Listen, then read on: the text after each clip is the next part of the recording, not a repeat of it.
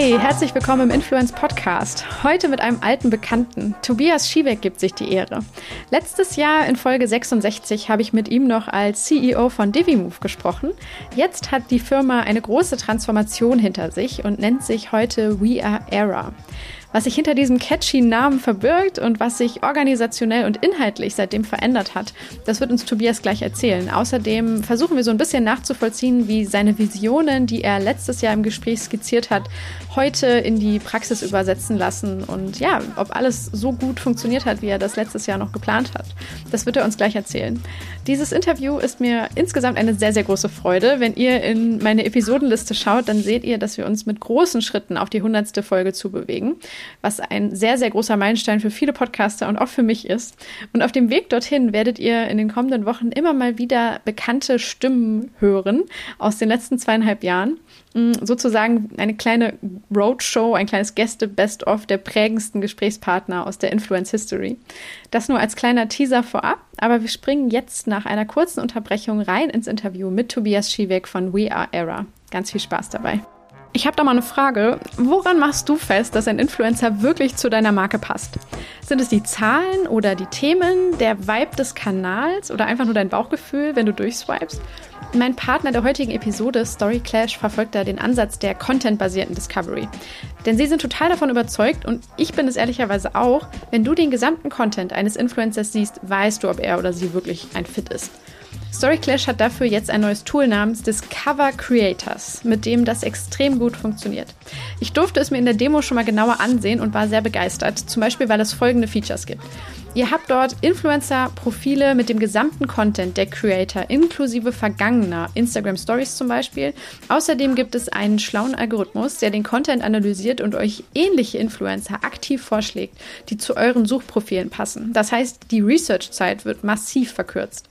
Und last but not least die Collaboration Timeline, die euch sämtliche Kooperationen von Influencern und auch einzelnen Brands easy aufschlüsselt. Das heißt, wer zum Beispiel von euch wissen will, mit welchen Creatoren Konkurrenzmarke XY in den letzten Monaten gerne gearbeitet hat, findet das jetzt mit wenigen Klicks sofort heraus. Klingt doch alles sehr hilfreich, würde ich sagen. Wenn ihr also Story Clash noch nicht ausprobiert habt bisher, bietet es sich jetzt mit diesem neuen Discovery Tool umso mehr an. Schaut rein, ihr findet den Link zu Story Clash auch noch einmal in meinen Show Notes. Und jetzt geht's weiter mit dem Interview mit Tobias Schiebeck. Ganz viel Spaß. Hi Tobias, schön, dass wir wieder zusammensitzen. Wie geht's dir? Ja, sehr gut. Ich finde es auch schön, dass wir mal wieder da sitzen. Fast wir haben fast ein Jahr, oder? Genau. Das ist sehr exakt. Wir haben gerade darüber gesprochen und äh, ich habe es mir auch in der Vorbereitung gedacht, dass es äh, perfekt, gerade dass wir mit dir vor einem Jahr gesprochen haben und die Zuhörer, die das letzte Mal vielleicht nicht reingehört haben, ähm, wissen es nicht, aber vor einem Jahr standet ihr an einer super interessanten Stelle, glaube ich, innerhalb eures Unternehmens. Da hattest du gerade, glaube ich, fünf verschiedene Unternehmen unter einem Dach zusammengeführt und im letzten Jahr ähm, hast du schon ein bisschen was angeteasert, was, äh, was quasi ansteht und das hast du jetzt wahrscheinlich ja, vollzogen. Vielleicht führst du uns mal so ein bisschen durch das letzte Jahr, was für krasse Sachen da abgegangen sind und so kleine Meilensteine vielleicht, an die du dich jetzt gerade besonders zurückerinnerst. Ja, gerne. Ja, es ist wirklich genau so. Es war vor einem Jahr. Ich habe damals so ein bisschen andeuten können, aber noch nicht alles erzählen. Dann haben wir immer gesagt, im nächsten Podcast, da erzählen wir mehr. Ähm, ja, das war so. Wir haben fünf, fünf Firmen zusammengebracht, sind dann im Sommer mehr oder weniger nach, nach unserem Gespräch zu einem Offsite, um das alles mal noch besser zusammenzuziehen. Das heißt, eine gemeinsame Kultur schaffen, was ja viele so Vision, Mission äh, auch machen wollen. Wir haben es aber auch sehr ernsthaft gemacht, weil wir haben damals ja auch schon über Werte gesprochen, über mhm. Wertesysteme und haben gesagt, wenn, wie wollen wir anderen erzählen, wie Werte funktionieren, wenn wir nicht unsere eigenen Werte sehr klar benennen und uns daran auch messen lassen können. Und deswegen war das ein wichtiger Punkt, dieses eigene Wertesystem aufzubauen, aber auch insgesamt zusammenzuwachsen und dann natürlich auch zu sagen, wie, wie kommen wir rein inhaltlich, rein geschäftlich dahin, wo wir hinkommen wollen. Und finden wir auf dem Weg auch noch einen neuen Namen, der uns alle irgendwie unter ein Dach bringt und, und eben vereint. Ja, und uns alle heißt, eben für die, die damals auch gar nicht so reingehört haben und uns nicht kennen, wir haben ja europaweit Firmen zusammengezogen. Also das geht los in, in Schweden, Norwegen, Finnland, Dänemark und geht dann runter bis, bis eben an, ans Mittelmeer. Wir haben jetzt acht Büros auf Kontinentaleuropa verteilt, mhm. sind aber insbesondere auf zwölf Märkten sehr aktiv die auf, auf Kontinentaleuropa sind. Und sowas wie UK machen wir mittlerweile auch wieder mehr und mehr, obwohl wir da weder ein Büro haben noch ehrlich gesagt ein sehr starkes Netzwerk. Aber jetzt hast du langsam so über, ja, so Überschwappeffekte. Das können wir vielleicht auch gleich nochmal vertiefen. Das ja. schreibe ich nämlich auch ein Stück weit dem zu, wie wir jetzt auf den Markt schauen und was wir uns im Hintergrund an Infrastruktur jetzt erlauben können, weil wir eben mit fünf Firmen in zwölf Ländern agieren. Das könntest du alleine so gar nicht. Und jetzt können wir Sachen bedienen, die wir heute vor einem Jahr gehofft haben, bedienen zu können. Und es wird mehr und mehr konkret und, und findet auch schon statt. Mhm. Und ihr seid jetzt 250 Leute ungefähr? Oder ja, genau, so ungefähr. Ne? So 240, wir suchen auch noch welche. Ah, ja. Also alle sollen sich auf jeden Fall bewerben. äh, wir finden auch immer wieder eine Rolle, wenn wir jemand Tolles äh, haben, die oder der sich bewirbt. Genauso ist es, ja. Und äh, machen das auch europaweit. Jetzt gerade, gut, das macht ja eh jeder damals, aber als wir zusammensaßen, war es auch schon so alles remote. Ähm, wir haben die Büros wieder geöffnet, ähm, haben da auch verschiedene Modelle. Aber das wurde jetzt auch nochmal spannender. Wir hatten vorher schon ein, zwei Mitarbeiter, die äh, in Portugal gelebt haben, obwohl wir kein Büro da hatten und mitgearbeitet haben. Das hat sich jetzt schon nochmal verstärkt, weil einfach die, die Struktur da war, aber jetzt endgültig so, so verfestigt ist, dass, dass es noch weniger eine Rolle spielt. Mhm. Auf der anderen Seite, wir reden mit Leuten. Ja, wir, es geht irgendwie darum, kreativ zu sein, Talente zu treffen wir brauchen auch ein Büro, an dem wir uns treffen können. Ich meine, wir sind jetzt hier, letztes Jahr waren wir gerade noch im alten Tube One Büro. Jetzt sind wir in unserem neuen Büro, das wir auch schon seit Monaten gemietet haben. Mhm. Aber hier ist Platz für 50 Leute und ich glaube, heute sind wir zu fünft hier. Ja. Und die Leute sitzen sonst äh, zu Hause und arbeiten von da. Das darf man auch nicht vergessen, dass alles in der Corona-Krise so ein bisschen ne, passiert. Also Teams zusammenführen ist, glaube ich, immer schwer und auch eine Kultur zu etablieren. Aber gerade wenn alle isoliert, in Anführungszeichen, oder remote nicht ganz so wirklich zusammenhängen, kann ich mir das noch schwerer vorstellen, oder? Ja, das ist total knifflig, weil du, blöder BWLer-Spruch, ja? aber die Kultur ist die Strategie zum Frühstück. Mhm. Und du kannst dir noch so viel überlegen, wenn die Leute sich nicht riechen können oder theoretisch über Werte und äh, gemeinsame Vision reden und jeder sitzt zu Hause an seinem Küchentisch und klappt einen Laptop wieder zu, ist unheimlich schwer. Ja? Wenn du umgekehrt die Leute zusammenbringst zu dem klassischen Offsite und dann irgendwann mal abends die Laptops zuklappst, aber sitzt halt noch zusammen, ist ganz, ganz anders. Ja? Deswegen haben wir, als es gerade die Gegebenheiten erlaubt haben und auch unter Wahrung von allen ja, Bedingungen, die du eben beachten musst, ausgewählte Teammitglieder auch zusammengebracht, um irgendwie den Effekt zu erzeugen. Ja aber trotzdem, wir haben es jetzt ganz gut hingekriegt. Aber es stimmt, es wäre leichter ohne Pandemie. Auf der anderen Seite, und ich glaube, heute vorhin, wir haben auch darüber gesprochen, wir haben, als wir die ganze Struktur neu gebaut haben, haben wir immer gesagt, es geht um Resilienz. Äh, und wir hatten das nicht mit der Pandemie im Blick, sondern wir haben das eigentlich mit dem Gedanken gemacht, naja, was ist denn, wenn der YouTube-Algorithmus sich wieder ändert? Was ist denn, wenn ByteDance kommt und TikTok aufbaut? Mhm. Dann äh, müssen wir doch die Ersten sein, die, die sagen, jetzt beruhigt euch mal alle wieder, wir haben das schon im Griff und das ist irgendwie Resilienz. Ja? Ähm, eine Pandemie war aber ein sehr guter Test dafür, ob, ob wir resilient sind und ich finde, es hat ganz gut geklappt. Das ist doch schon mal gut. Ja, diese ähm, Fähigkeit, sich zu verändern oder zu adaptieren, ne? sehr schnell. Ich glaube, das ist etwas, was man im Marketing halt heutzutage überall braucht. Also. Ja, genau. Ja, das, ich glaube, letztes Mal haben wir darüber gesprochen. Ja. Sollte jemand heute noch für ein YouTube-Budget kämpfen oder sollte er für ein Online-Marketing-Budget kämpfen mhm. und unterjährig schauen, wo muss ich gerade wie hin? Ja. Und das hat viel mit Resilienz zu tun. Dass wir dann sagen können, wir sind jetzt entspannt für unsere Partner, auch für die, für die Talente, also die, die Künstlerinnen, ähm, die wir sagen, wie sieht's aus? Soll ich TikTok anfangen oder nicht? Oder oh Gott, ich habe meinen dritten Strike, was mache ich? Ja, das, ja. Dann müssen wir die sein, die das schon drei, vier Mal durchgedacht haben für dich und dich wieder halt behutsam in die Richtung schieben, die du eigentlich gehen wolltest. Mhm.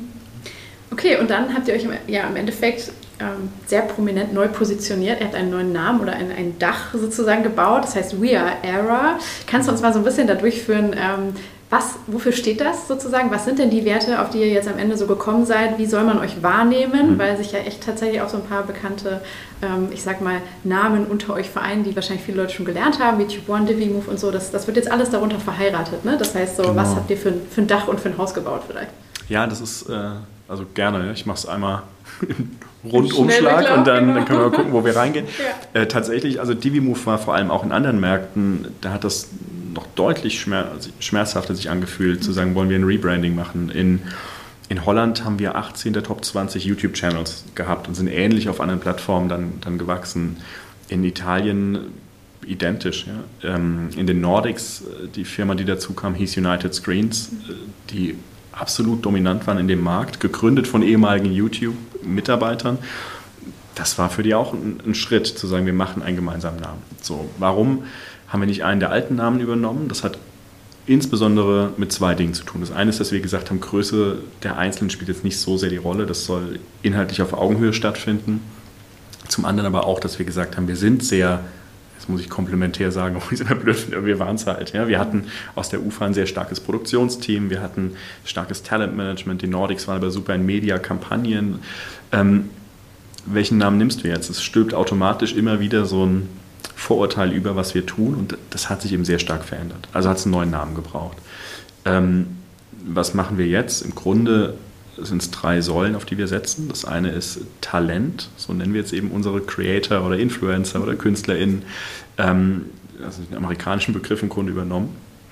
Talent Management. Das müssen nicht mehr solche sein, die auf Social angefangen haben. Das kann auch wirklich jemand sein, der eine Karriere als Sportlerin hatte oder als aus der Moderation kommt, aus Schauspiel und so weiter. Mhm. Ähm, Plattform sowieso egal. Ja, das ist das eine, also Talent, auf die wir setzen, Persönlichkeiten. Die zweite Säule ist dann die Reichweite, die damit einhergeht und was wir damit tun. Dann ganz viel, was Daten angeht und so weiter. Darüber werden wir bestimmt noch reden, auch was die Steuerung von Kampagnen plattformübergreifend angeht.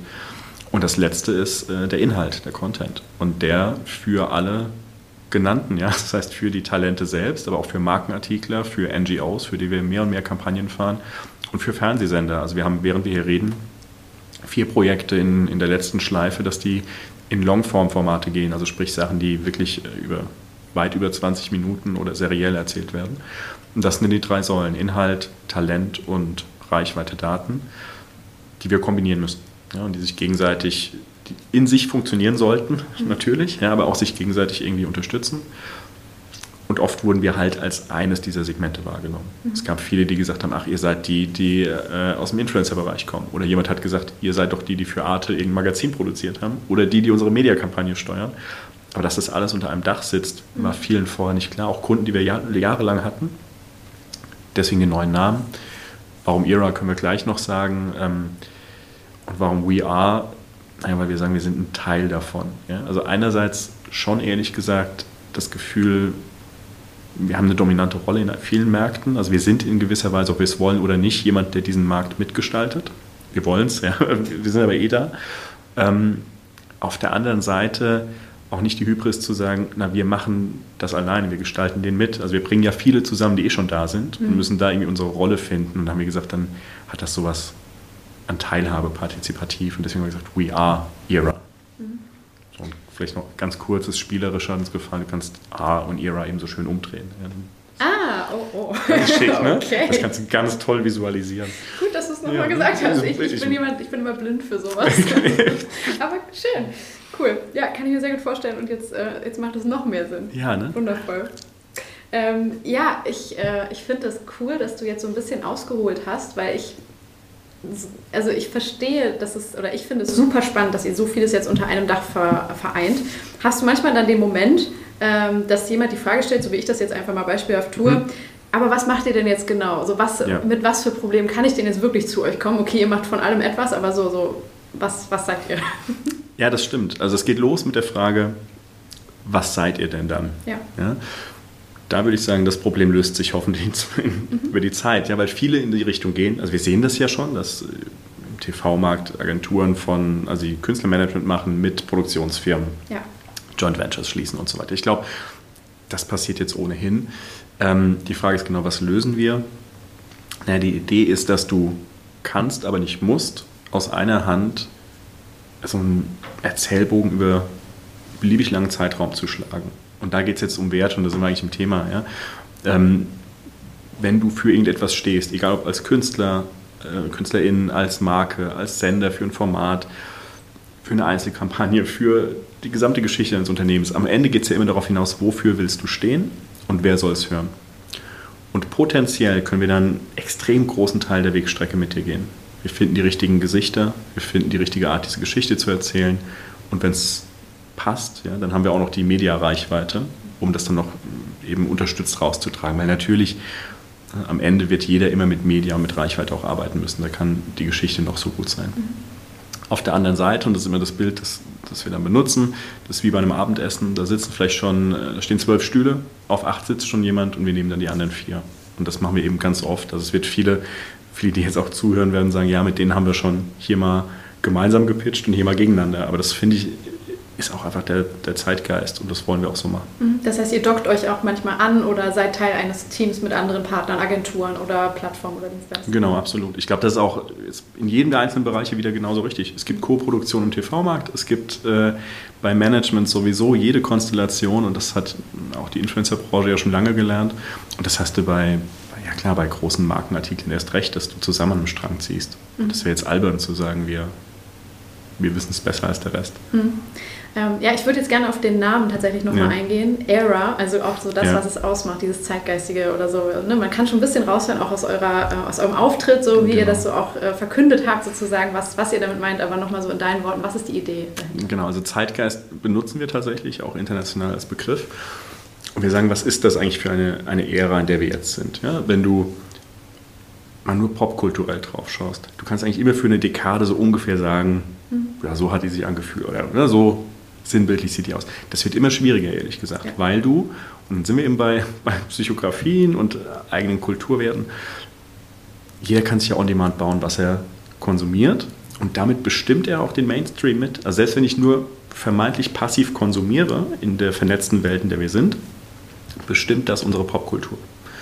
Und ob ich will oder nicht, gestalte ich diesen Mainstream mit, den es vielleicht gar nicht mehr gibt. Mainstream sind jetzt eben viele parallele Streams. Und das ist für uns grundsätzlich der Zeitgeist, der gerade herrscht.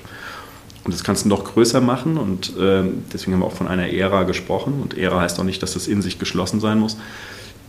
Darüber haben wir, glaube ich, das letzte Mal nur andeutungsweise geredet. Aber wenn du gesellschaftlich schaust, was gerade passiert, politisch, ähm, in, in jeder anderen Form, dann verlieren eben die alten Strukturen mehr und mehr ihre Bedeutung, die sie hatten als Orientierungsmittel. Du hast Fridays for Future, die Leute mit einem geteilten Wertesystem zusammenbringen, ganz offensichtlich. Du hast Black Lives Matter, du hast aber genauso Brexit und Trump und alles andere. Und die Leute teilen ganz oft nicht mehr soziodemografische Werte, oft noch nicht mal mehr Bildung, was du vielleicht früher noch so als Proxy nehmen konntest. Das ist wirklich eine andere Art und Weise, wie sie aufs Leben schauen. Und die können sich jetzt organisieren und die schaffen Movements. Ja, wir hatten ja DiviMove, hieß immer Digital Video Movement. Mhm. Ähm, wir wollten uns da nicht überhöhen und sagen, am Ende machen wir auch Sachen, die sind oberflächlicher als ein politisches Movement. Manche Dinge machen wir aber, die sind sehr politisch und gesellschaftlich relevant. Am Ende bleibt es aber ein Movement. Und wir sagen, es ist dieses Ära, die Ära der Movements. Mhm. Jeder kann Teil eines Movements werden, kann eins schaffen. Und interessanterweise hast du ja bei Influencern auch schon immer davon gesprochen, bei Creatoren und so weiter. Subscriber und so benutzen manche, aber eigentlich sagt jeder Follower. Und da ist ja auch diese Bewegung drin. Ja? Die Leute werden bewegt, so cheesy das jetzt klingt, ja, aber du bewegst die inhaltlich, weil sie wirklich sagen, das, das berührt mich und die finden Gleichgesinnte da und gleich und gleich gesellt sich gern, stimmt.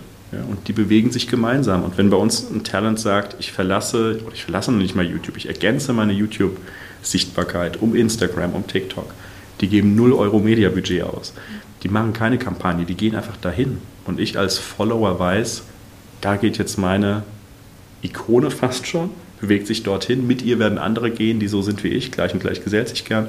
Und ich habe ein Inhalteversprechen. Und das sind Movements, die sehr politisch sein können, die aber auch auf Unterhaltungsebene genauso funktionieren. Das wird jetzt hundertprozentig die nächsten 10, 20 Jahre der Debatte bestimmen. Wie funktioniert Social Media? Das ist dafür gemacht. Ne? Warum teilen die Leute Inhalt? Weil sie mehr über sich selber sagen wollen. Der Treibstoff von Social Media ist ja das. Teile Content, der deine Werte widerspiegelt. Und deswegen wird das alles das bestimmen. Das ist die Ära. Und wir müssen, das ist unsere Aufgabe für unsere KünstlerInnen, für alle anderen Partner, mit denen wir arbeiten, diese Mechanik gut verstehen und helfen. Und dann haben wir gesagt, gut, das ist die neue Ära. We are Era, aber wir alle, jeder, der konsumiert und teilt und Content erstellt, Content finanziert, ähm, distribuiert, der gehört, wir alle gehören dazu. Und äh, insofern vorhin habe ich gesagt, keine Hybris, dass wir das alleine machen. Auf der anderen Seite gebe ich zu, ein Stück weit Hybris zu sagen, wir haben es halt erkannt. Ja? Ja. Und äh, wenn du einverstanden bist, dass du die Welt auch so siehst, dann sprich wenigstens einmal mit uns, dass wir gemeinsam drauf schauen, was wir jetzt damit machen. Mhm. Ähm, da sind super viele spannende Aspekte drin gewesen. Also ich finde es super interessant, ähm, quasi auch jeden einzelnen Creator als ich sag mal, eine Art Initiator eines Movements zu sehen. Das ist irgendwie sehr interessant, weil es ja das wirklich so ein bisschen ist. Am Ende suchen wir immer nach diesen Influencern, die wirklich das erzeugen können bei Menschen, ne? die Menschen bewegen können, egal ob jetzt, äh, bitte klick auf diesen Link oder gib diesen Code ein oder komm zu meiner, meinem Book Release oder so. Ne? Also so, wer weiß, es ist wirklich so. Also man bewegt Menschen. Das ist, äh, finde ich, sehr spannend, das so zu sehen. Ja, wir fanden, es ist, was so ein Prozess passiert, das ist uns irgendwann aufgefallen. Ne? Du sagst hier, du sprichst über von Movement, Bewegung und plötzlich sagst du Follower und weißt du, Mensch, das ist eigentlich, eigentlich ergibt es alles Sinn, wenn du jetzt so zurück Voll. drauf schaust. Und das Interessante ist, ja, und das ja später nochmal über Daten sprechen, wenn du sagst, gleich und gleich gesellt sich gern, und wir haben das jetzt schon untersucht zum Teil, wir müssen da noch viel mehr machen, ja, aber das gilt sogar für die Creator und ihre Community die haben ähnliche Motivationsmuster. Und für jemanden, der außerhalb steht und auch für uns selbst, ja, sprich mal mit jemandem, warum eine 14-Jährige vielleicht der einen Künstlerin folgt, aber der anderen nicht. Obwohl du oberflächlich betrachtet im gleichen Genre unterwegs bist. Die machen vielleicht beide Make-up-Tutorials. Aber dennoch gibt es ja eine, die dich anspricht und eine, die dich nicht anspricht. Und das ist das, was darunter liegt, diese, dieses geteilte Wertesystem. Und wenn du dir das anschaust, dann sind diese Werte und Motivatoren und so weiter häufig von dem Creator sehr deckungsgleich mit denen, die ihnen folgen. Ähm, wir ermitteln das gerade, seit wir damals geredet haben. Vielleicht haben wir auch damals schon kurz drüber gesprochen. Haben wir, ja. Ähm, und eben, die Zahl hat sich bestätigt, es sind etwa 85 Prozent Überschneidung, wenn du diese psychografischen Profile von Followern und ihren, wir nennen sie jetzt mehr und mehr auch Ikonen, ja, mhm. erstellst. Ja. Mhm. Darüber wird mir nämlich auch immer noch zu wenig geredet. Du hast es gerade mhm. schon gesagt, so, ihr seht euch da auch ein bisschen als Thought Leader oder so Vorreiter.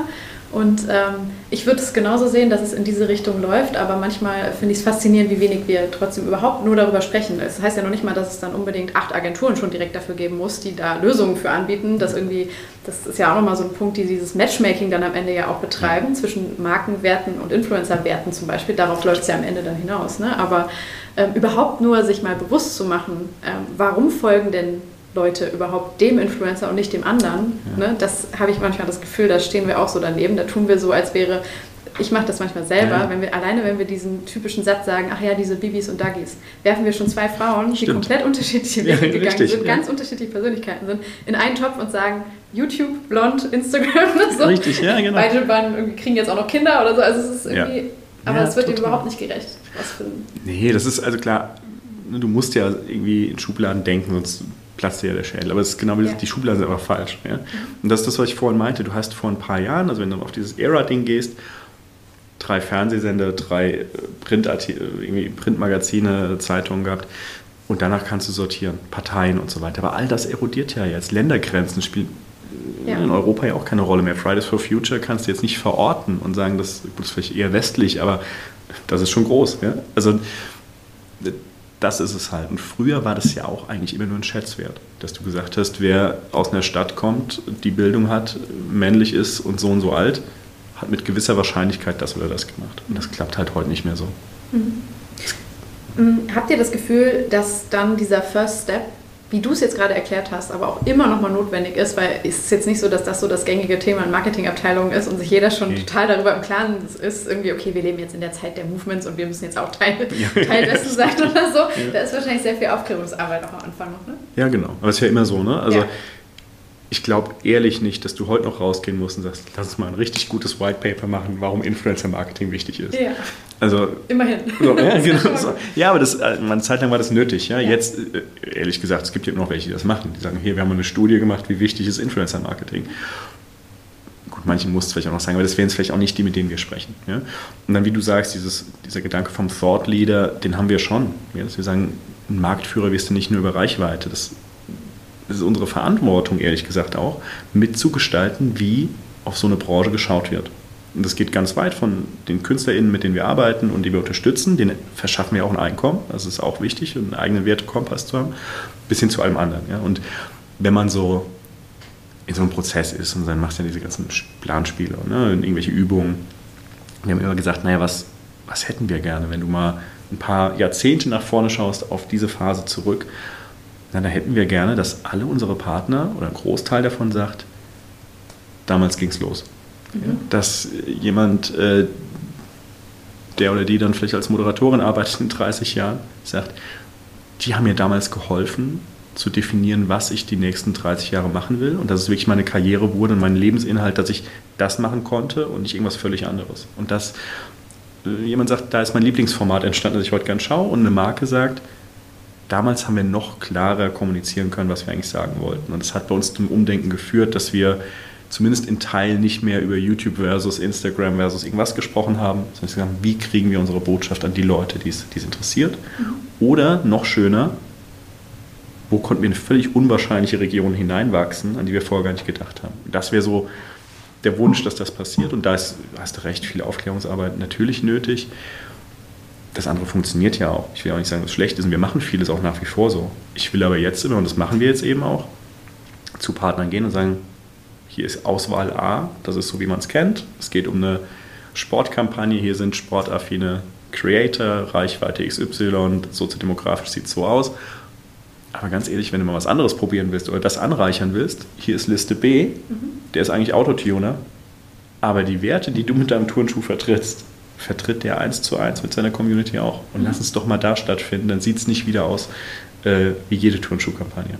Und wir merken, das braucht gar nicht so viel, ehrlich gesagt. Wenn du das jemandem mal zeigst und dann hier und da noch mit Daten untermauert zeigen kannst, das verfängt natürlich. Ja? Und dann probiert man es mal aus und die, die ersten Sachen lassen wir ja auch laufen. Die sehen dann erstens anders aus, was schon einfach erfrischend ist und schön ja. ist für alle Beteiligten. Ja.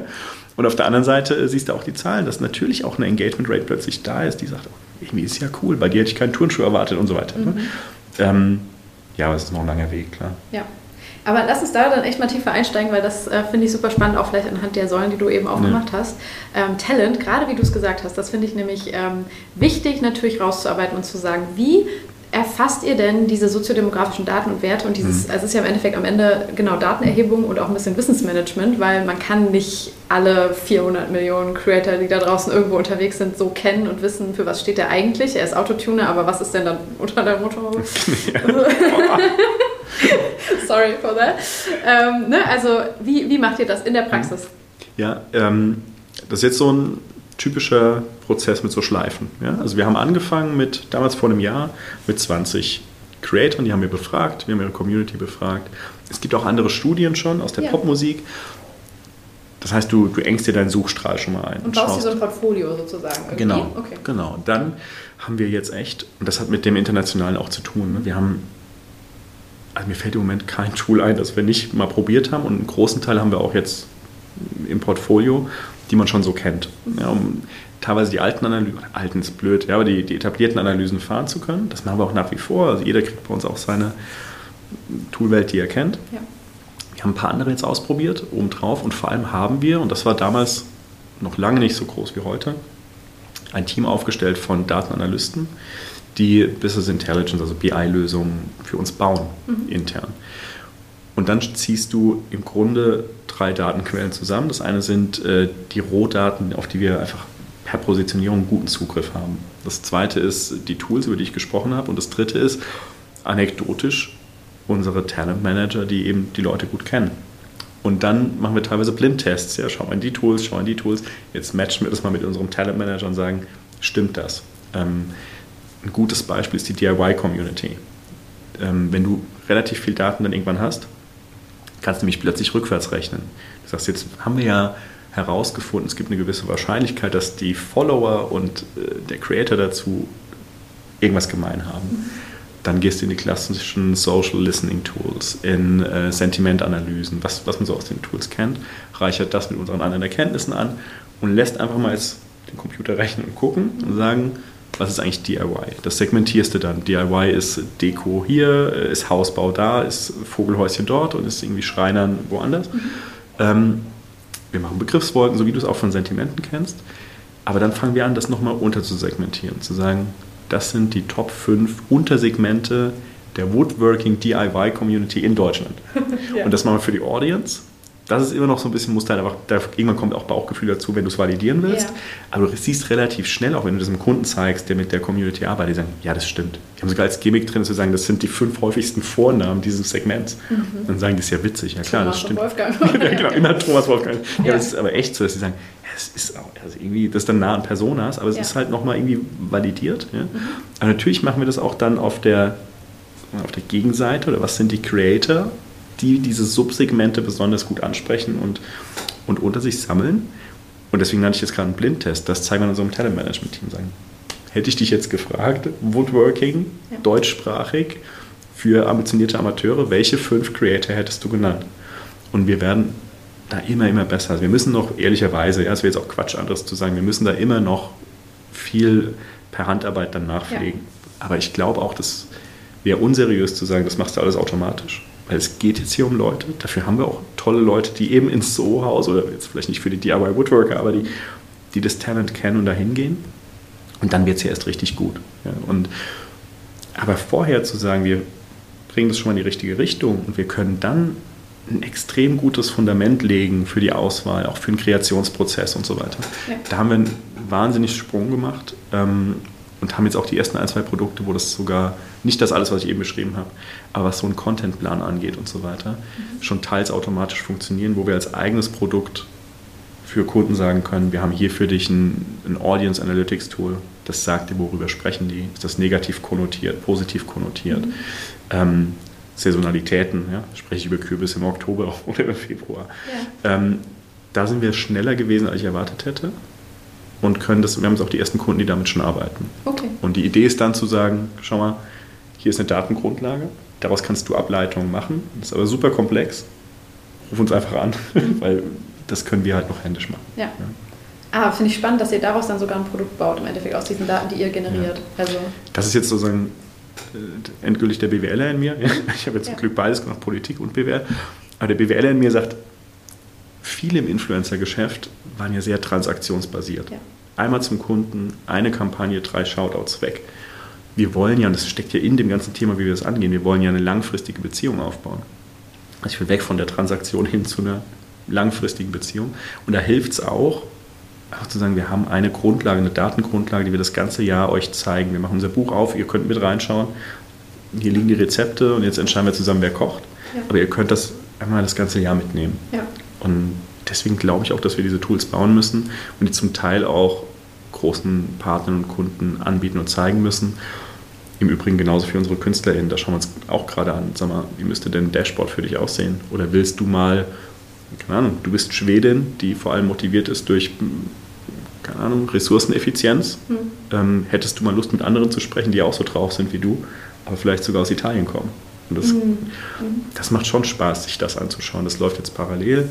Ähm, Im Übrigen, da noch kurz können wir auch gleich mal vertiefen, aber ich glaube auch, dass wir eben in der Pflege, da geht es auch um langfristige Beziehungen zu unseren KünstlerInnen ganz anders rangehen müssen, als das zwischenzeitlich bei Influencern der Fall war. Ja. Ähm, und das das war auch oft die Schuld, wenn man, wenn man von Schuld sprechen will. Ja, aber die Ursache lag oft ja. bei den großen MCNs oder Networks, die auch nur gesagt haben, naja, ich schaue da jetzt, wie viel AdSense läuft halt durchs System. Und was wir jetzt extrem gerade aufbauen, ist zu sagen, na, das eine ist eine Karriereplanung. Ja, also wofür willst du heute in 30 Jahren stehen? Glaubst du, dass du immer noch als Fitness-Instagrammer äh, keine Ahnung, Sit-Ups zeigst, ja. ja. oder stehst du für was ganz anderes und wir müssen mal langsam überlegen, was machen wir in 30 Jahren. Das ist das eine. Aber das andere ist, diese ganze Begleitung, wenn jemand als ich, Kinder aus dem Kinderzimmer mit 14 anfängt, eine Karriere zu leben in der Öffentlichkeit und so weiter, wie kann ich so jemandem helfen, stabil zu stehen? Und da bauen wir gerade extrem viel auf. Auch im Übrigen, nicht nur, aber auch durch die Beziehungen, die wir schon äh, in unserem Studiogeschäft aufgebaut haben mit großen ähm, Schauspielcoaches und so weiter. Das mhm. heißt, wir machen äh, Achtsamkeitstraining, wir machen äh, Hate Speech, psychologische Betreuung. Ähm, unsere starken TikToker zeigen vielleicht einer TV-Moderatorin, wie sie TikTok bedienen. Mhm. Dies gibt dir aber Sprechtraining oder Moderationstraining, also auch untereinander, was ja auch nochmal ein Mehrwert ist. Ähm, und da oben drauf packen wir auch so vermeintlich langweilige Sachen wie Steuererklärung, Finance und so weiter. Ja. Ähm, aber das ist es, glaube ich, was ein modernes Künstlermanagement mitbringen muss, dich stabil zu machen für eine extrem schnelle, rauschende Welt. Es hat auch mit Resilienz zu tun. Und ähnlich wie ich es gerade beschrieben habe, für unsere Sender oder Markenpartner zu sagen, hier ist ein Playbook, spiel selber oder frag uns, auch unseren KünstlerInnen zu sagen, so sieht die Welt aus, worauf hast du eigentlich Bock? Und wir wissen es beide ja gut. Ne? Es gibt viele, die sagen, ey, ganz ehrlich, ich finde, es sind oft dann auch so, die aus der Let's Play Gaming Ecke ursprünglich kamen, die sagen, mir macht es total Bock, Blödsinn zu erzählen am, am Screen. aber ich will noch nicht mal aus meinem Zimmer raus. Ich fühle mich sofort unwohl. Ja? Und wenn das jemand so klar schon mal für sich erarbeitet hat, dem zu sagen, prima, dann wissen wir Bescheid. Ja. Du kriegst jetzt keine Kampagnen mehr, bei denen du was moderierst. Oder genau. so. Und dann gibt es einen, der sagt, ja, ehrlich gesagt, ich hätte Bock, Stand-up-Comedy zu machen. Mhm. Und dann finde ich es schon toll, dass wir jetzt in der Zeit, das hättest du auch vor ein paar Jahren noch nicht machen können. Aber jetzt zu sagen, ja klar, dann lass doch mal gucken, äh, wir finden einen für dich, der mal mit dir eine Session probiert, ob es klappt. Ja. Und darauf haben wir natürlich auch Lust. Ja. Es ist schön, dass sich gerade diese Künstler in Managements jetzt auch in diese Richtung entwickeln. Also äh, bald wird auch Kevin Tewe nochmal zu Besuch sein, zum Beispiel Ach, hier im Podcast. Ja, genau. Und der genau. hat das vor zwei Jahren damals, oder zweieinhalb, war er einer der ersten Gäste. Und damals war er noch einer der wenigen, die das so mit ja. quasi gepredigt haben oder gesagt haben, das, das muss die Zukunft sein, dieser ja. persönliche Fokus auf die Talents sozusagen. Ne?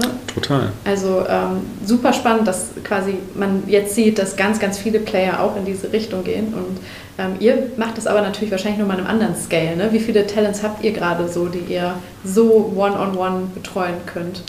Ja, ähm, also wir haben aktuell 1500 ja. überhaupt unter Vertrag. Aber es ist richtig, ja, du kannst nicht jedem den, den Service liefern. Und deswegen passt die Analogie eigentlich zu dem, was wir eben hatten, ganz ja. gut. Bestimmte Muster wiederholen sich eben. Mhm. Und über die Größe, und irgendwas müssen wir auch daraus schlagen, dass wir diese Größe haben. Ähm, ich kann vieles davon auch schon teilautomatisiert vielleicht jemandem am Anfang der Karriere zeigen ja. und dann die persönlichen Gespräche auf einen Monatsrhythmus ziehen. Und wenn ich äh, Top-Talent habe, die haben jetzt teilweise bei uns auch eine 1 zu 1 Betreuung, wie du es mhm. haben musst, teilweise sogar 1 zu 2.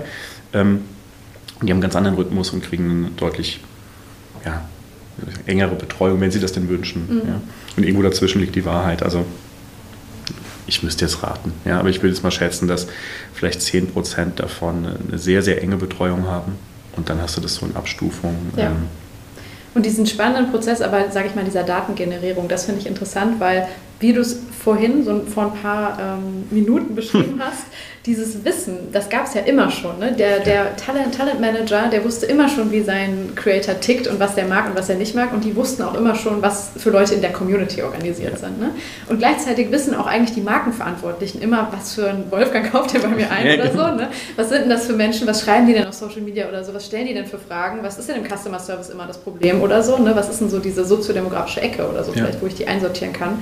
Und diese Verbindung so, dass das Marketing das aber bisher auch noch nicht gemacht hat in der Form, wie man es eigentlich sich wünscht, ja. das finde ich äh, gut, dass wir da jetzt langsam so ein bisschen so hinkommen irgendwie und da auch Produkte für bauen im Endeffekt ne? oder ja, Möglichkeiten. Aber es ist trotzdem natürlich noch ein Pain wahrscheinlich, ne? also das wirklich, wie du schon ja, es ist, zu automatisieren.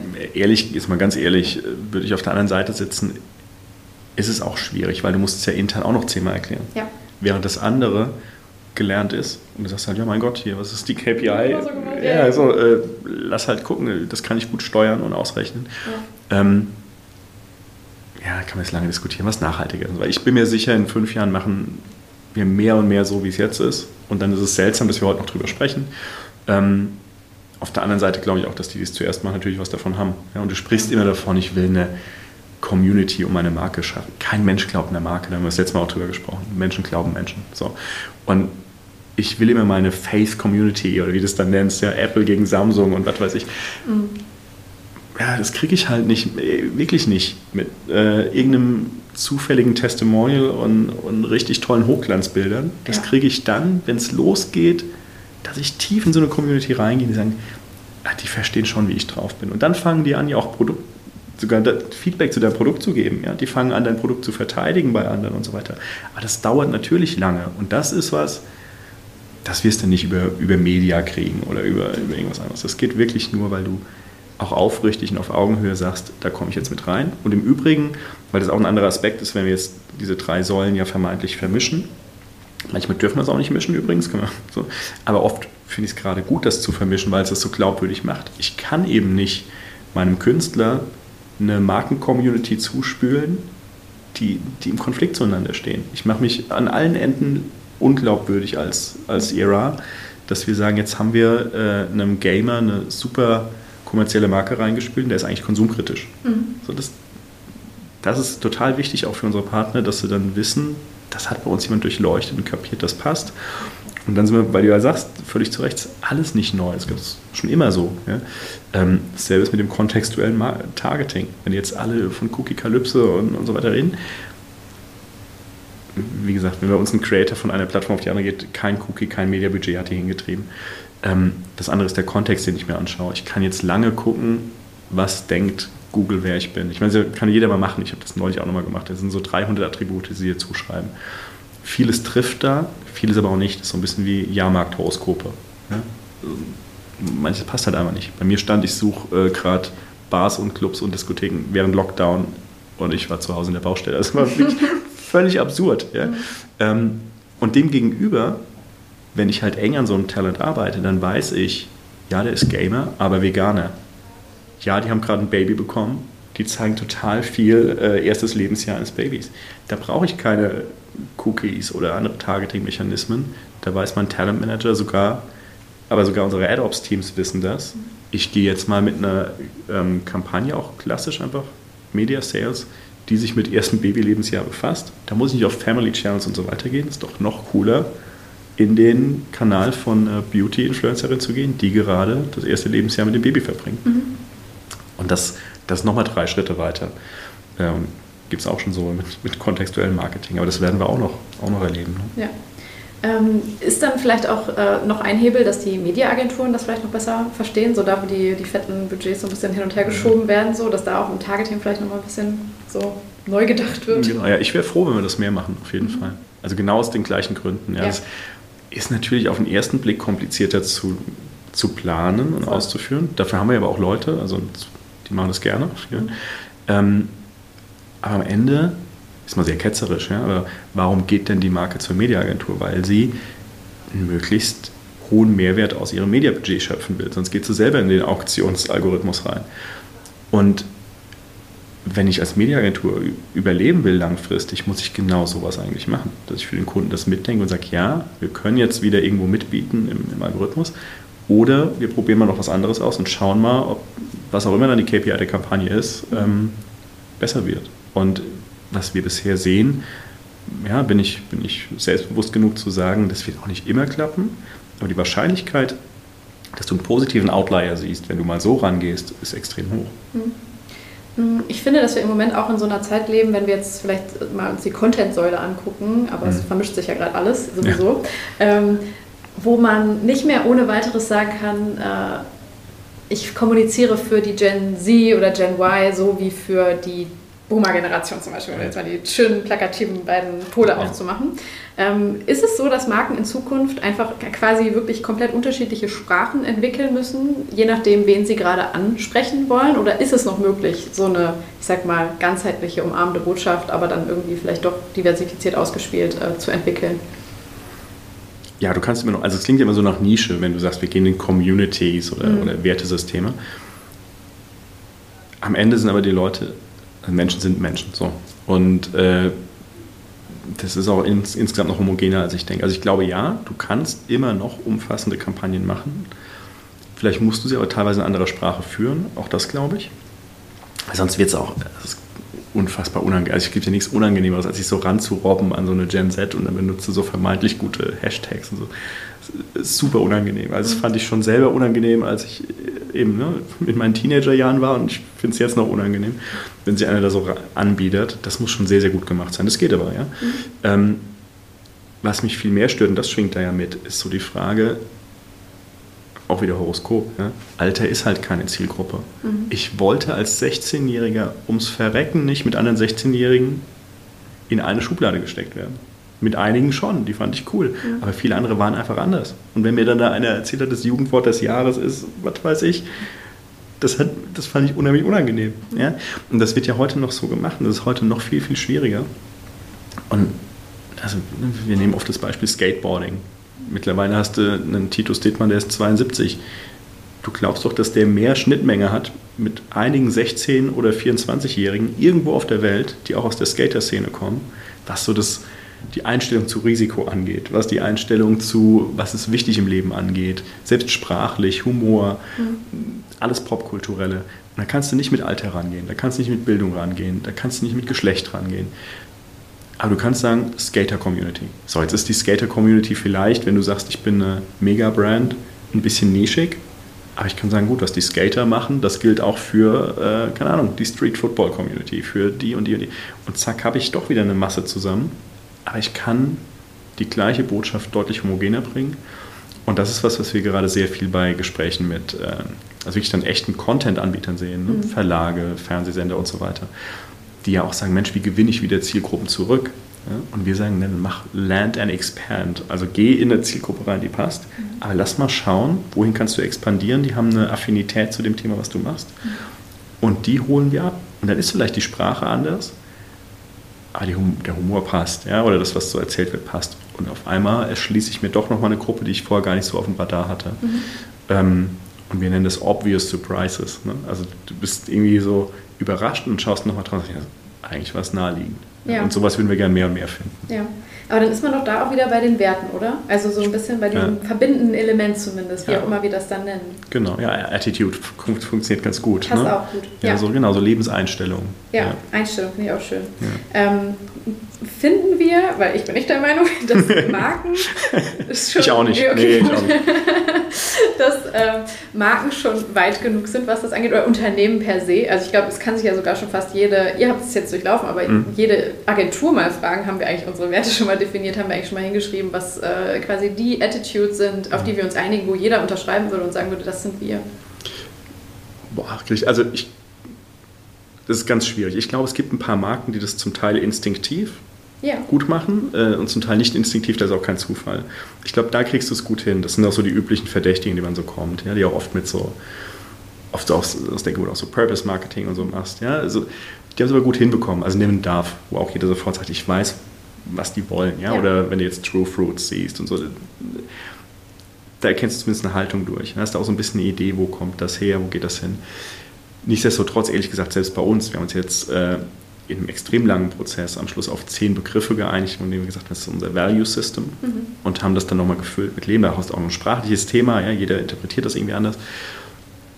Ganz, ganz schnell endet doch der Schraubenhersteller bei den gleichen zehn Begriffen wie eine hippe E-Commerce-Bude oder vielleicht sogar noch weiter weg. Authentisch, ja, genau. haftig oder so habe ich auch fröhlich. Ja, offen. genau. Ja, das, ne? Passion, joyful, creative, ja. alle sind so. Du musst und das dann beginnt ja die eigentliche Aufgabe. Du musst halt voll diskutieren, deswegen haben wir uns auch die Zeit genommen. Erstmal diskutieren, verstehen wir unter Excellence ist bei uns eins. Ja? Und verstehen wir unter Excellence alles das, das Gleiche. So, was ist das eigentlich und so weiter. Ja? Ähm, und dann, und das ist ja, das ist ja dann, ich meine, das ist jetzt Küchenweisheit, ja, aber es reicht ja nicht, das jetzt äh, auf ein Poster zu drucken und in jedes Zimmer hier unsere zehn Werte abgeht. Du musst es dann halt wirklich leben. Ja. Und äh, das war das, was ich meinte, warum mir das klingt so zynisch. Ja? Ich glaube, viele machen es einfach, denken, man muss es halt gemacht haben. Ja? In dem Fall, und ich glaube, bei manchen Firmen, ganz ehrlich, ist es auch, glaube ich, nicht so entscheidend, jetzt deine zehn Werte ganz granular zu diskutieren. Für Marketing ist mal was anderes, da muss ja. ich es schon überlegen. Aber jetzt für mich in der Unternehmenskultur ist es vielleicht nicht so missionskritisch. Für uns ist es das aber schon und deswegen haben wir dann danach nochmal genauso lange uns den Prozess genommen, haben jedem Team gesagt, das ist die Idee hinter den zehn Werten, das hat eigentlich auch jeder daran mitgearbeitet, brecht's runter in euren Arbeitsalltag, was das bei euch bedeutet. Wie ihr arbeiten müsst, wie ihr nicht arbeiten dürft. Und in dem Zuge, wir haben teilweise uns auch von Talent getrennt, weil uns passt nicht. Wir hatten einen Fall, äh, ich glaube, vielleicht habe ich ihn damals aber auch schon erzählt, da ging es gerade so los, auch von einem Markenpartner in einem anderen Territory, nicht in Deutschland. Ähm, da war schon alles äh, sehr weit und wir haben dann im Prozess der Kampagne gemerkt, dass die islamophob aufgetreten sind im E-Commerce-Bereich. Mhm. Und das war, und dafür ist das Wertegerüst super. Weil selbst der harte Sales-Typ, der incentiviert war, gesagt hat, ey Leute, nee, verstehe ich. Also er hat es gar nicht gemerkt, aber der Designer hat ihm angerufen und gesagt, ich wollte gerade Mockups bauen, ich habe folgende Seite im Shop entdeckt. Also ich will das nicht machen. Und der sogar wirklich, das ist wirklich nicht jemand, wir kennen unsere Leute ja gut, das ist ein harter Sales-Typ. Der hat direkt gesagt, nee, ich gebe dir recht, lass bleiben. Passt nicht zu uns. So, ja. und das, das ist super. Ja? das kannst du auch nur bis zu einem gewissen Grad im Erleben, das ist auch klar. Aber das hat jeder in der Kreativen, in der, in der Branche. Aber auch da, es gibt ja so typische Marken, bei denen du sagst, die sind irgendwie umstritten in der Kreativszene. Für manche würden wir es wahrscheinlich auch nicht machen. Mhm. Für andere haben wir aber auch schon gearbeitet und gesagt, jetzt gehen wir aber mal in einen Prozess mit denen und sagen, lass doch mal drüber nachdenken. Wir können ja offen drüber sprechen, wie die Wahrnehmung ist. Können wir damit spielen? Können wir dem entgegentreten? Was können wir damit machen? Und dann kannst du das auch so erarbeiten, dass es vielleicht für ein Talent bei uns passt, also ein Creator passt, der vorher gar nicht so offen gewesen wäre dafür, ja. Oder auch für uns, der im Konzept arbeitet, in der Strategie arbeitet, sagt, nee, jetzt, hinter der Kampagne kann ich wirklich stehen. Und deswegen bin ich so stolz auf diesen Wertekanon, dass wir den aktuell meines Erachtens auch sehr gut leben. Und, und immer wieder gut hinterfragen. Hm. Ja, ich glaube, wenn man selber einmal diesen Prozess so durchlaufen ist, auch die ganze Organisation, ne, dann hilft es euch wahrscheinlich auch in der Arbeit mit den Marken. Ja. daran zu gehen. Weil ich finde, so die Marke anzufassen, das ist ja doch nochmal ein anderes Level, so, wo du auch ne, auf ja, einer gewissen. Flughöhe irgendwie einsteigen musst und ja auch wirklich wahrscheinlich sehr selbstbewusst argumentieren musst, warum es dieser eine Begriff eben nicht ist. Weil am Ende denkt ja, ja. jeder, wieso ich will doch offen sein. Ne? Ja, du musst halt sehr genau erklären können, warum das überhaupt niemandem hilft ja. an der Stelle. Ja, das heißt, es sind dann wirklich so Markenworkshops und gewisse Dinge, die ihr dann manchmal durchzieht mit einzelnen Partnern zum Beispiel. Ja, genau. Das passiert jetzt immer mehr. Ja, dass wir sagen, ähm, gerade jetzt, wenn du es ernst meinst, zu sagen, wir gehen auf wertebasierte Kommunikation, wir schauen uns die Tools selber an, aber auch darüber hinaus, dann ist es gerade ganz oft so. Ja, wir haben also neben dem BI-Team im Bereich Strategie und Konzept auch nochmal hochgefahren, ähm, um zu sagen, ja, da müssen Leute rausgehen, erklären das. Und wir arbeiten uns gemeinsam im Workshop irgendeinen Status quo mhm. und schauen von da aus weiter, wie es weitergeht. Ähnlich wie ich vorhin das Rezeptbuch beschrieben habe. Vielleicht mhm. kriegt man dann seine 60 Seiten PDF, ja, und da steht drin, das ist Andreas DIY irgendwas. Und hier ist eine Empfehlung, worüber ihr mit dem sprechen könnt. Und dann ist der Workshop auch beendet. Und oft haben wir das jetzt erlebt, dass auch ein Marketing-Team sagt, super wertvoll, das ist genau richtig. Wir arbeiten jetzt selber damit und wir melden uns, wenn wir mal irgendwie äh, Protagonisten brauchen vor der Kamera oder was, also ja. was auch immer. Wir haben auch ganz viele, die sagen, äh, total gut, jetzt wollen wir den nächsten Schritt zusammenlaufen. Und das finde ich im Moment auch okay. Also wir wären eigentlich jetzt vielleicht nicht die, die man standardmäßig sagen würde, lad die mal ein zu einem Workshop und dann gehen die wieder raus. Ich finde es im Moment aber total toll, weil uns das in eine Position bringt, wo wir für die Branche ein bisschen was machen können, wo wir daraus aber auch Kampagnen und Aktivitäten entwickeln können, die uns Spaß machen. Mhm.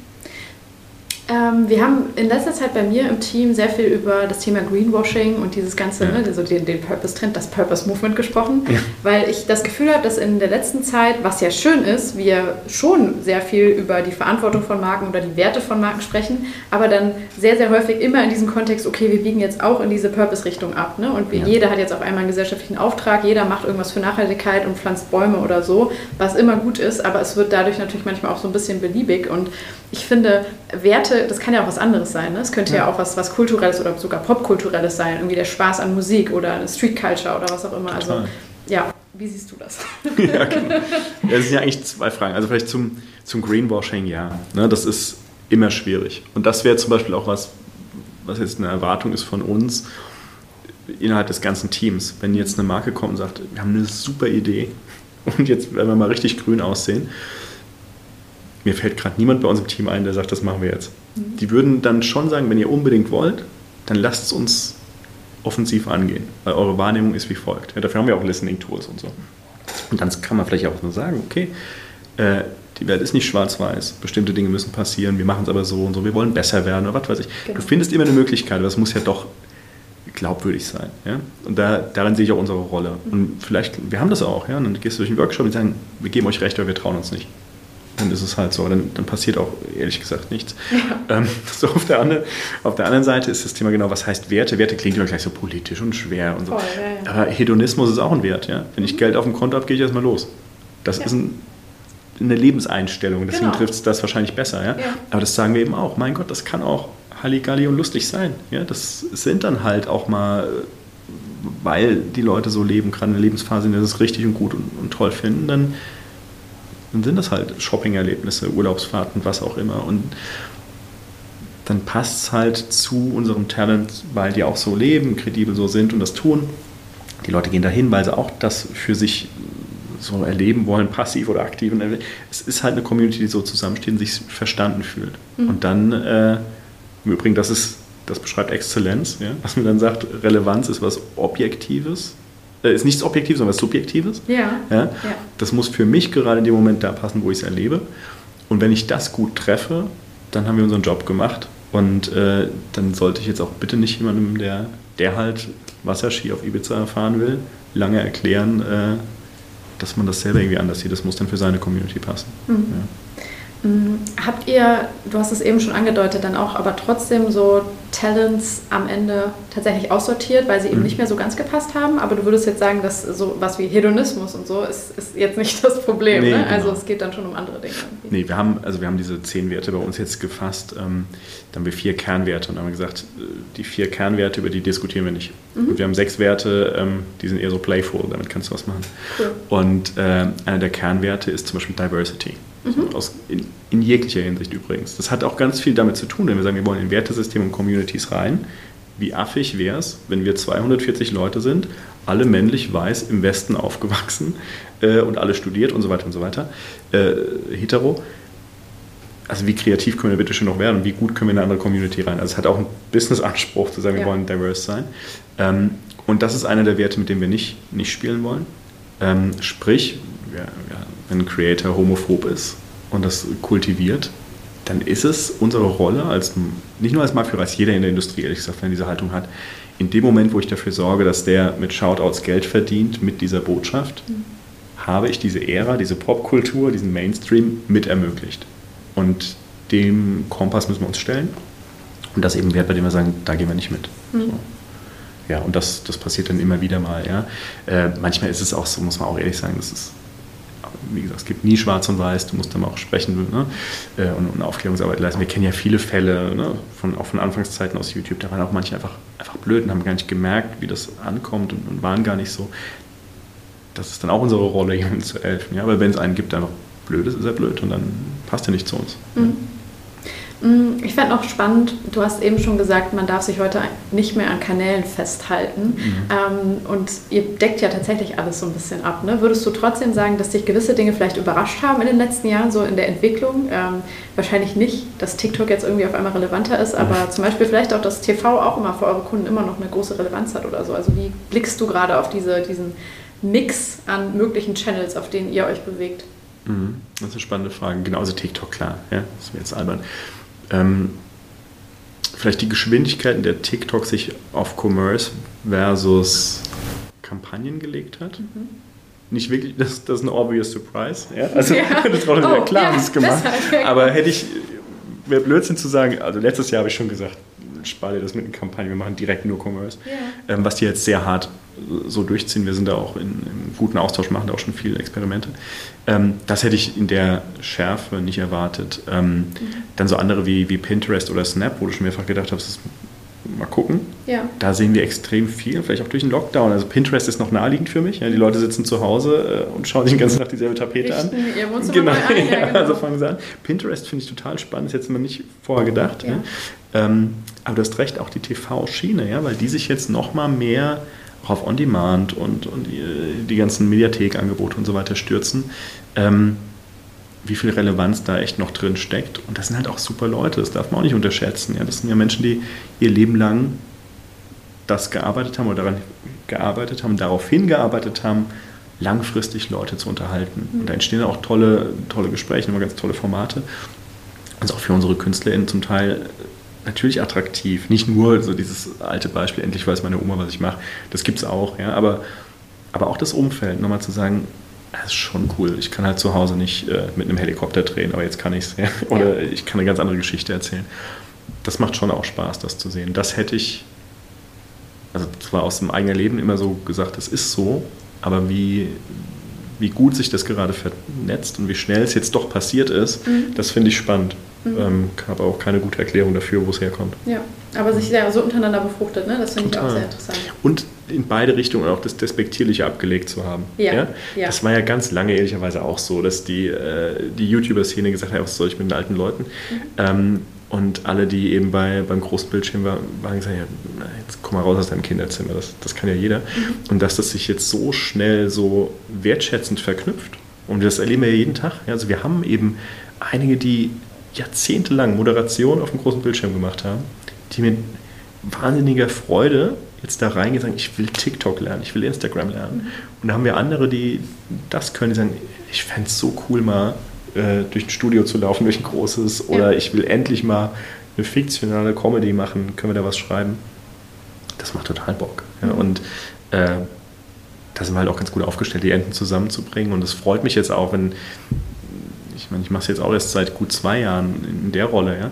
Am Anfang war das schon so, dass wir die Teams zwar miteinander haben reden lassen, aber es ist jetzt eine ganz andere Qualität, wenn unser Talent-Management-Team mit unserem Studio-Team spricht und die gegenseitig sagen, ich bräuchte noch jemanden, der in dieser Funktion oder in dieser Rolle, ja, in, in diesem Format stattfindet oder die sagen, wir haben jemanden, mhm. unheimlich lustig, können wir nicht mal Comedy ausprobieren. Ähm, also darauf freue ich mich jetzt schon auf die Sachen, die ich noch gar nicht kenne, die dann ja. da kommen. Ne? Ja. Ja, das ist halt das Interessante, dass das unter eurem Dach sich halt auch gerade abspielt. Ne? Also das, ja. was man so auf der Metaebene über die Branchen sagen kann oder so. Und das wäre auch die nächste Frage tatsächlich genau. gewesen, ob ähm, ihr ähm, ja, Phasen hattet, wo es schon noch in Silos irgendwie stattfand. Aber dann mhm. hast du es jetzt ja schon selber gesagt, dass es langsam überschwappt. Ne?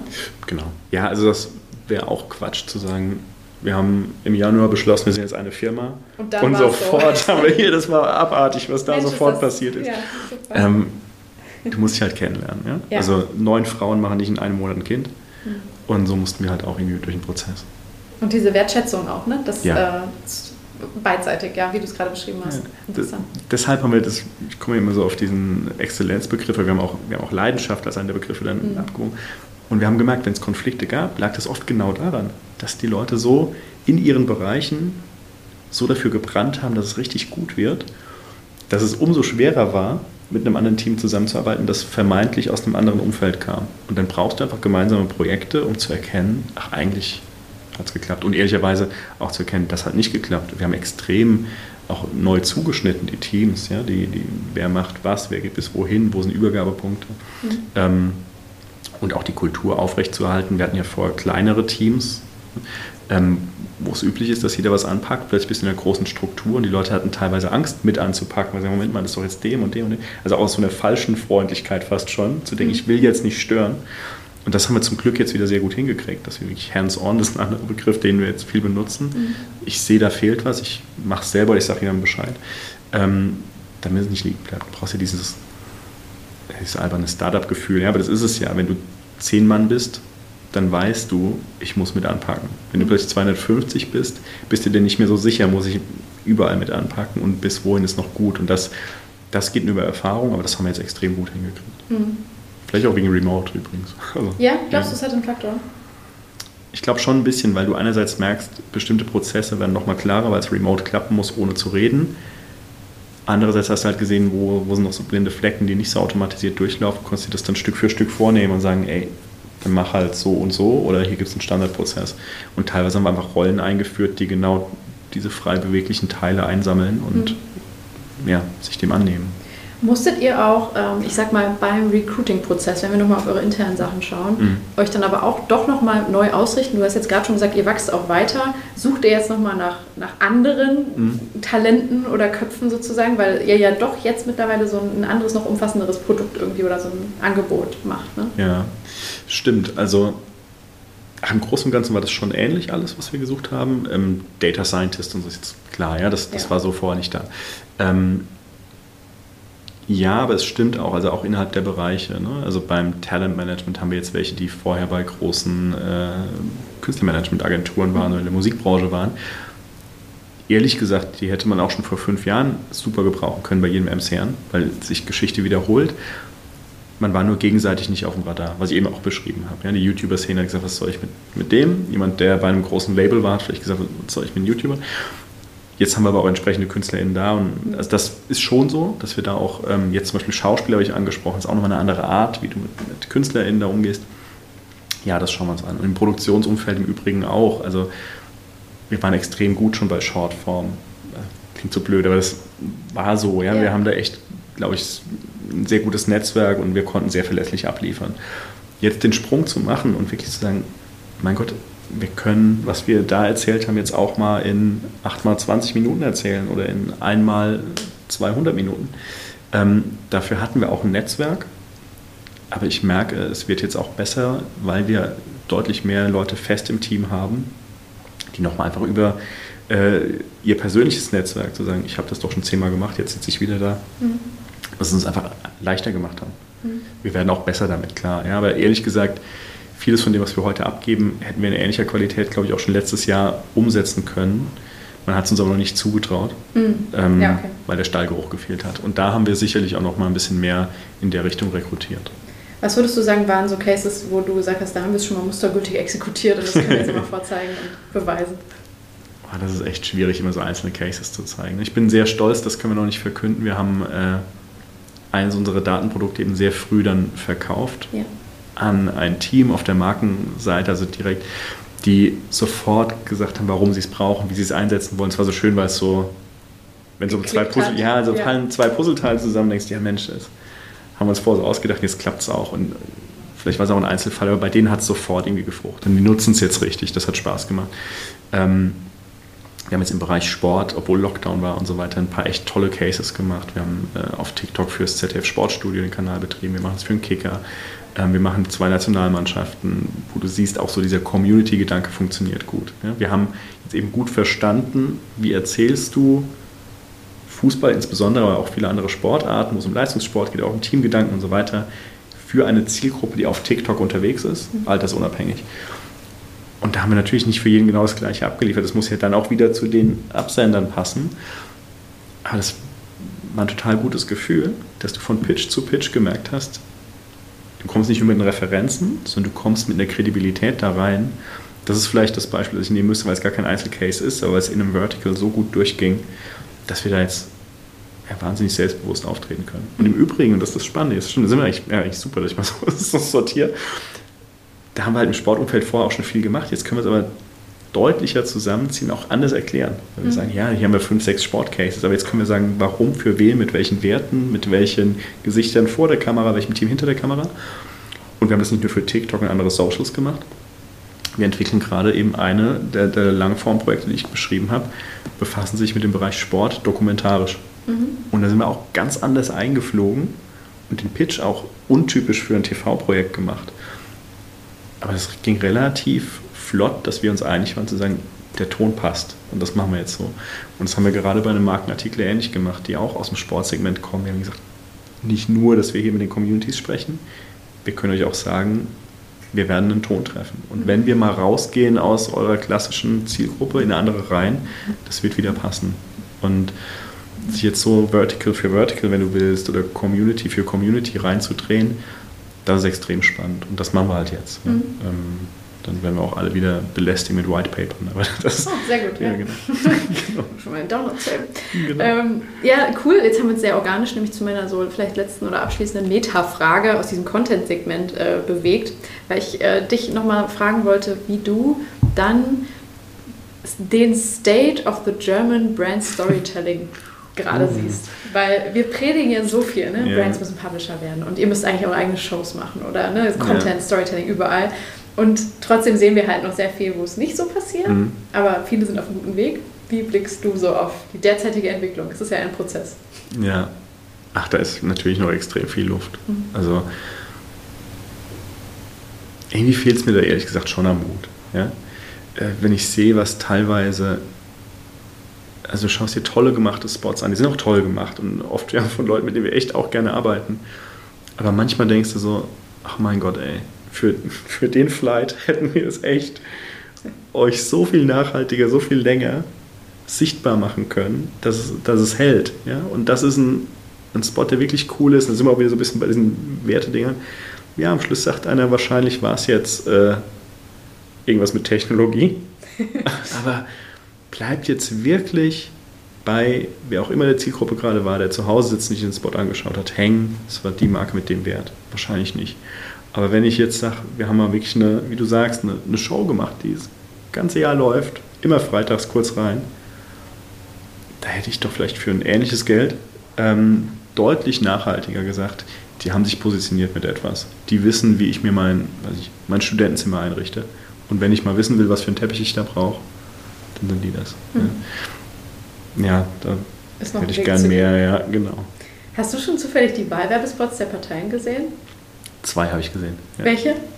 Von, äh, von Grün habe ich gesehen. Ah, okay. Wie fandest du den? Gesungenen.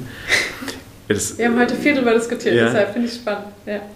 Ja, das genau. Ich habe tatsächlich ihn so, also vielleicht kurz äh, für warum war ich so unter einer Wolke?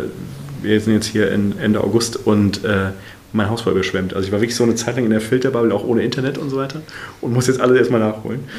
Ähm, Und ich habe den, den Spot der Grünen tatsächlich so bekommen, weil ich jetzt so spät zur Party kam, dass schon die ganzen Unkenrufe auf, auf Twitter waren. Ich sage, jetzt muss ich mir mal anschauen.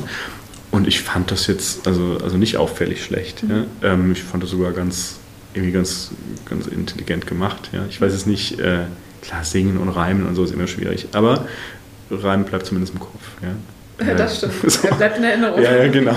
Ach, ich, nee, ich habe noch nicht tief genug reingeschaut, um es zu beurteilen. Also insgesamt Wahlwerbung halt. Ja? Also was willst du, also kannst du auch lange diskutieren, warum machst du Out of Home an 30 Laternenfallen auf 20 Metern immer wieder das gleiche Gesicht? Machst du das für dich oder machst du das, damit das andere da nicht hängt? Mhm. Und so ein bisschen, das ist ja auch mit, äh, mit den Wahlwerbespots. Ja, ich finde es auch deshalb so interessant, weil ich finde, auch bei, bei Parteien ja. kann man genauso die Frage stellen, so welche Geschichte wird erzählt, ne? so in welchen, in was teppe ja. ich da rein, so was, Da müsste ja noch mehr passieren. Was für ein Movement so, ja. ne? Und das ist ja genau das. Also ich habe ich habe ja Politik studiert und ich habe, als wir das Ganze entwickelt haben, einen Kumpel angerufen, der hat einen Lehrstuhl für eben genau das. Ja, der erforscht äh, Wählerverhalten und so weiter und so weiter. Ich habe gesagt, sag mal, ich suche einfach mal ein richtig gutes Paper, damit ich mir das jetzt für, für unsere Branche erarbeiten kann. Und der meinte, ja, das ist echt interessant, weil man mal geschaut hat, äh, in Ehepaaren, ähm, wie wahrscheinlich ist, dass die Ehe überdauert. Und man hat alle Faktoren sich angeschaut. Mhm. Alles Mögliche. Und das, was am Schluss am besten beschrieben hat, ob die Ehe hält, war das Wahlverhalten. Wenn oh. beide früh ähnliche Parteien gewählt haben, hatten die auch die höchste Wahrscheinlichkeit, am längsten zusammen zu bleiben. Und es ging international über alle politischen Systeme und so weiter hinweg, also auch ein Zwei-Parteien-System, auch ein Fünf- und Sechs-Parteien-System mhm. und so weiter. Ähm, und das fand ich ganz spannend, ja, ähm, weil es eben mit Werten zu tun hat, ja, ja mit irgendwie mit einem Proxy. Ja, und das ist ja eigentlich nichts anderes. Und das Soziodemografie ist ja auch nur ein Proxy. Ich sage, okay, wer das Alter hat und so weiter, hat eine gewisse Wahrscheinlichkeit, das und das zu tun. Und so ist auch eine Partei ja eigentlich immer ein guter Proxy gewesen. Aber, und deswegen finde ich es ja so interessant, noch nie war es so kurz vor der Wahl so verteilt in Deutschland jetzt in unserem System, weil natürlich auch das Thema Profil ein Thema ist. Ja. Ähm, das ist ein eigenes Ding, wenn du über Spieltheorie sprichst, die alle in die Mitte gehen, um da halt die Wähler abzugraben und so weiter. Das ist ein Eis, Eisverkäuferproblem. Ne? Mhm. Ähm, ja, und dann gebe ich dir recht, ja, was ist jetzt der Wert oder die Botschaft, die hängen bleibt? Und dann kannst du ein paar extreme Ränder machen, aber viele werden sich auch in der Mitte sammeln. Und es wird schwer zu trennen. Am Schluss bist du dann doch wieder bei, bei vielleicht Einzelkandidaten, obwohl es bei uns nicht so sein sollte. Ja, schwierig. Also welcher Wert wird jetzt in so einem Spot vermittelt? Ja? Ähm, wahrscheinlich war es bei den Grünen halt wirklich das äh, aus der Nische raus, wir sind für alle da. Es war auch eine Bewegung in die Mitte, ja? wenn du mal die Gesichter anschaust. Ich müsste jetzt mal gleich nochmal anschauen, da ging glaube ich eine Minute. Es gab Leute, die am Grill standen und Fleisch gewendet haben oder so. so ne? Ja, also das war, ja das war alles dabei, genau. Ja, so. eben. Ja, ja. Da war jedes Alter, jedes Geschlecht, jede, jede Ethnie dabei. Gut, ist auch, na gut, nicht jede Partei hat den Spot so gemacht. Ja? ja. So, aber äh, für jemanden, der den du in den 80ern gefragt hättest, wer sind die Grünen, der hätte nicht gesagt, dass die das alles eben ein grillendes äh, hätte da, das wäre irgendwie skurril gewesen. Mhm. Ja? So, und jetzt ist es ja, eine andere Welt. Ja. Ein spannendes Zeitzeugnis auf, ja. auf jeden Fall. Äh, ja, aber super interessanter Insight, so zum Ende hin nochmal. Kann jeder jetzt nochmal seinen Partner Stimmt, tief in die ja, genau. Ich will gar nicht wissen, was jetzt alles genau. Valomat nochmal machen. Sehr, sehr interessant, cool. Ähm, dann hast du jetzt zum, zum Schluss nochmal die Option, uns vielleicht eine These oder Prognose, die dich im Moment beschäftigt oder wo du sagst, boah, da müssen wir uns entweder auf etwas vorbereiten oder so, oder ähm, die du gerade auf dem Schirm hast, so reinzugeben, auf die wir uns vielleicht alle so ein bisschen einstellen können. Hm. Ja, das ist geklaut, ähm, aber hat mit, mit Ära zu tun. Mhm. Ja? Also mit, mit der Ära von Movements zu tun und mit sozialen Medien und so weiter. Und es ist ganz, ja, vielleicht ganz interessant, dass dann von einem kommt, der den ganzen Tag damit arbeitet. Ja? Aber ich glaube, wir werden nicht nur die Debatte eben haben, welche Rolle die spielen, sondern wir werden komischerweise in eine Regulierungsdebatte kommen, und das finde ich schon interessant, weil ich da noch gar keine abschließende Haltung entwickeln konnte. Ähm, es tut so weh, was aufzugeben, was du hast an Freiheit. Aber äh, es gibt eben mehr und mehr Thesen, die sagen, naja, wir konnten nie tun, was wir wollen. Jetzt können wir es endlich. Aber geht das zu schnell und können wir noch wollen, was wir wollen? Oder macht, machen wir es uns gerade selber kaputt über Filterbubbles, über Manipulation, über Bots? Ähm, und radikalisieren wir uns alle so, dass wir ein Stück Freiheit wegnehmen müssen, um die Freiheit zu schützen. Super schweres Thema. Ja? Mhm. Aber das finde ich extrem spannend. Ähm, Und so wie ich vorhin gesagt habe, jeder bestimmt gerade die Popkultur mit, bestimmt jeder auch das mit. Und das ehrlicherweise ist auch für unsere Branche ein Einfluss. Wenn wir, wenn wir Kampagnen fahren, wenn wir mit Influencern arbeiten, wenn wir mit dem Algorithmus spielen, was, was tun wir da eigentlich? Und das müssen wir uns selber immer wieder fragen. Und wir, wir sind in der Verantwortung, weil wir müssten definitorisch die sein, die ein bisschen mehr wissen als der Durchschnitt und müssen auch da mitgestalten. Und im Zweifel für Freiheiten kämpfen äh, und für eine vernünftige Anwendung. Und im Zweifel aber auch merken, wenn irgendwas gerade aus dem Ruder läuft und dann auch die Verantwortung nutzen. Ja. Mhm. Amen. Dazu möchte ich gar nichts mehr hinzufügen, weil ich das genauso sehe. Ähm, ich glaube, wir sollten uns nicht darauf einrichten, sozusagen, dass das alles so ist, wie es jetzt gerade ist oder so bleiben muss für mhm. immer. Ne? Wir haben das ja alles in der Hand durch demokratische Prozesse zum Beispiel. Genau. Spannend. Vielen, vielen Dank. Hat ja, mir wieder mal sehr viel Dank. Freude gemacht. Ja, Toll, dass ebenfalls. du wieder da warst. Ne? Und äh, ja, sehr, sehr interessant, euren Weg jetzt weiterhin zu begleiten und zu beobachten. Danke. Vielen Dank.